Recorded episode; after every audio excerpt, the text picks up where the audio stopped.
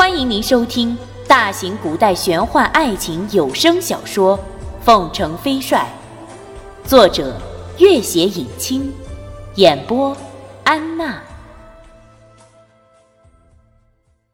第一百五十二集，君玉一看领头之人，正是两名个子娇小、眉清目秀的男子。君玉仔细一看，不禁暗暗乐了。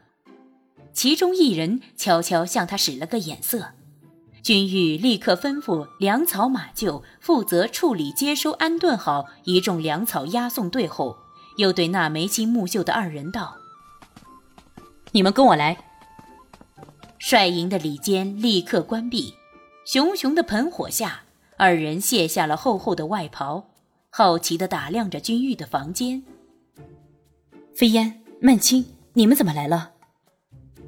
赵满清嘻嘻的笑道：“哼，相公，你离开两年了，我们都想你呢，所以特意来看看你。”原来，自从白如辉、卢林、耿克等被调入军中后，寨中的买卖全部由弄影先生率领赵曼青、莫非烟以及后来培养的新人等负责。这次，赵莫二人辗转到西北做买卖。因久未见君玉，便绕道来看看。二人跟随君玉多年，更因记挂君玉，平素十分关心战事。一路上见北方大旱，估计军粮马匹短促，干脆用赚来的钱买了大批马匹，辗转送到了军中，算是送给君玉的礼物。君玉叹道：“哎，不知不觉间又回到西北军中两年了。”时间还过得真快啊！莫非烟仔细的看了他好几眼。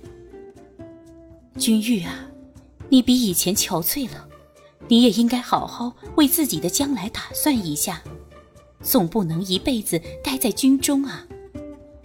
君玉见他立刻又要唠叨到自己的终生大事上去，立刻笑嘻嘻的道：“你们到哪里去找了这批护马的镖师啊？”是我们花钱请的镖师。莫非烟道。说到一路上的艰辛，我们倒真要感谢一个人呐。哦，什么人？我们最初是想在蜀中买一些粮草，可是现在啊，世道不景气，一时间要买很多东西也不容易。我们想先找到舒姐姐，结果舒姐姐有事情出去了，根本找不到人。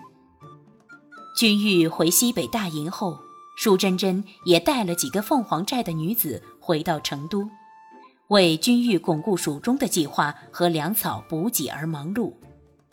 后来啊，我们到了川藏边境，正遇上一次马匹拍卖会，客户很多，竞争也很激烈。可是那个神秘的卖家一听我们的名字，居然很爽快的就卖给了我们。神秘的卖家。满清双眼晶亮，眉飞色舞。对，那人太帅了，神态风度，言行举止，简直没法形容啊！真是天下无双的美男子。尤其是他的声音，简直是仙乐一般。君玉失笑。他神秘，就是因为他长得帅。曼青柳眉一挑，撅嘴道：“当然不是了，这人自称君公子。”你说神秘不神秘？这有什么好神秘的？天下姓君的不知多少，恰巧有一个姓君的美男子，也没什么稀奇啊。可是这个人不是自称君公子，他说自己的名字就叫做君公子，而且啊，他跟你一样穿蓝色袍子，几乎跟你一般帅，你不觉得很诡异吗？没道理，他的姓名爱好都跟你相同吧？君玉大笑。我叫君玉，他叫君公子，我的姓名和他不同吧？他见曼青眉飞色舞，一味的夸那个神秘人物，也根本问不出个所以然来，便看向莫非烟。莫非烟笑道：“ 客户很多，竞争激烈。那个罕见的帅哥本来态度冷淡，也不肯卖马匹给我们的。可是啊。”就在我和曼青悄悄商议准备放弃的时候，他一听到曼青叫我的名字，脸色就变了。是啊，我叫飞烟姐姐，叫的好小声，他居然都听到了。看样子他的武功一定很高。然后那个人立刻单独约见了他们，打量二人一眼后，他立刻说出了二人的全名以及来历。他能一眼看出我们是女扮男装，并不稀奇，可能是我们扮的不像。我叫了飞烟姐姐的名字，她也许正好听到了，也不算稀奇。可是飞烟姐姐却根本没有叫过我的名字。她居然都知道，真是厉害。可以想象当时二人心里惊讶的程度。这个距离凤凰寨万里之外的陌生帅哥，居然能知道他们的名字。我们又不像公子一般名满天下，他怎么会知道？而且还知道我们是凤凰寨来的。他碰巧猜的吧？猜的。赵满清笑道。一个这么帅的男子，居然第一面就能猜到我们的姓名，我们也太荣幸了吧！君玉沉思，看样子这个卖家的气派很大，说不定提早查探了买家的详细来历，也并不是什么稀奇事。一般那些大商家都会提前做许多准备。现在世道混乱，很多交易，尤其是马匹这种。若不查清楚背景，很容易惹祸上身。莫非烟老成一些，很委婉地问他何以知道二人的姓名。那人只淡淡的说：“和你们债主是旧识。”君玉本来是随意听听二人的闲谈趣闻，听莫非烟如此一说，才真正注意起来。哦，是吗？那人自称是我的旧识。满清脸儿红彤彤的。小声笑道：“ 公子，你什么时候认识了这样一个帅哥？怎么从来没有听你说起过？他可要比孟元敬帅多了。当初在京城的帅府时，二人将孟元敬说的千好万好，说他正是自己的良配。如今君玉真是大大失笑。孟元敬怎么又不帅了？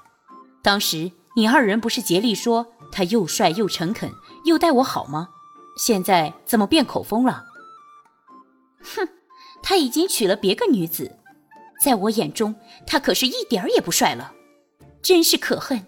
你独自在战场厮杀，他倒早早在家娶了娇妻，在温柔乡里享福。莫非烟也大大的点头，一副深有同感的模样。他帅不帅呀？早和我们毫不相干了，是不是？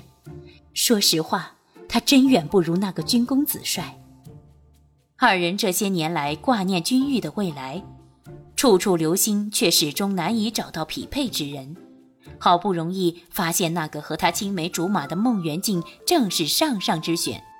谁想孟元敬居然成了亲，二人希望落空，所以提起他，就再也没有好脸色了。他们可不知道，孟元敬早早成亲。君玉看到生平第一良朋，生活美满，每每想起，总是替他欢喜不已。如果他没有成亲，自己倒真要多一块心病和歉疚。原来有没有娶妻成家，居然成了这二人衡量一个男子帅不帅、好不好的首要标准。君玉再也忍不住大笑起来，哈哈哈。如果那个什么神秘的君公子也早已成亲，按照你们的说法，他自然也算不得什么帅哥了。他怎么会成亲啊？他怎么会成亲？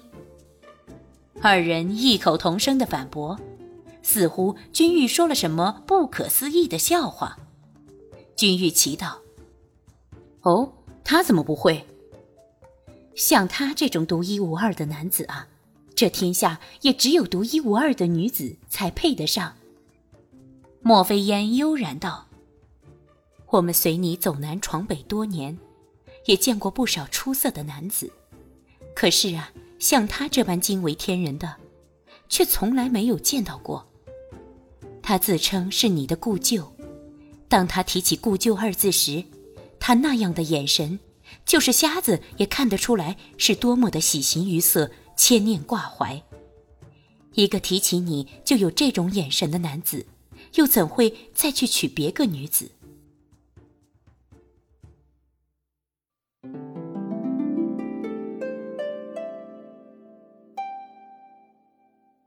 本集播讲完毕，感谢您的关注与收听。